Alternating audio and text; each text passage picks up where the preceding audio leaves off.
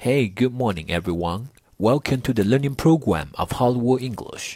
Hello，大家好，欢迎来到好莱坞英语的美剧学习频道。今天是星期三，我们继续来一起学习一个地道的英语表达法。今天的表达法是 ring a bell or ring any bells。这个表达法是什么意思？又是如何来使用呢？我们一块来学习学习。Ring a bell or ring any bell。它的英文解释是 to cause something to surface in one's memory, to arouse an often indistinct memory, to cause someone to remember something or for it to seem familiar。它的中文意思是听起来耳熟，令人想起某件事情，看起来或听起来非常熟悉。好的，接下来我们一块来学习一下。 如何在口语和书面当中使用这么一个表达法？例句 Number one，Even if I share her name with you，it wouldn't ring a bell。就算我给你说了她名字，你也记不起来。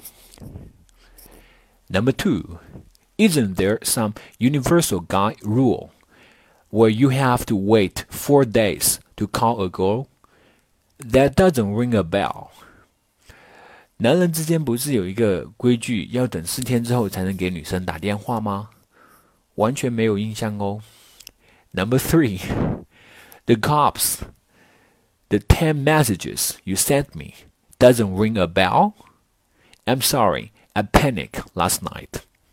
那些警察还有你发给我的十条信息，你都完全没有印象了吗？对不起，我昨晚吓傻了。Number four.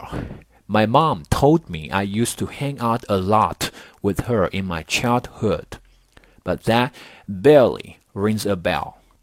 我妈妈告诉我，我以前小的时候和她玩的特别好，但是我却一点都不记得了呢。Number five, does the name Zach Lee ring a bell? Zach Lee 这个名字你有印象吗？Number six, I've never met John Franklin. But this name rings a bell. 我从来没有见过 John Franklin 这个人，但是他的名字听着挺熟悉的。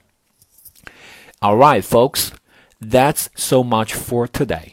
更多地道美剧英语学习资源，欢迎关注微信公众号“好莱坞英语”。我是你们的主播 Vic。I will see you next time.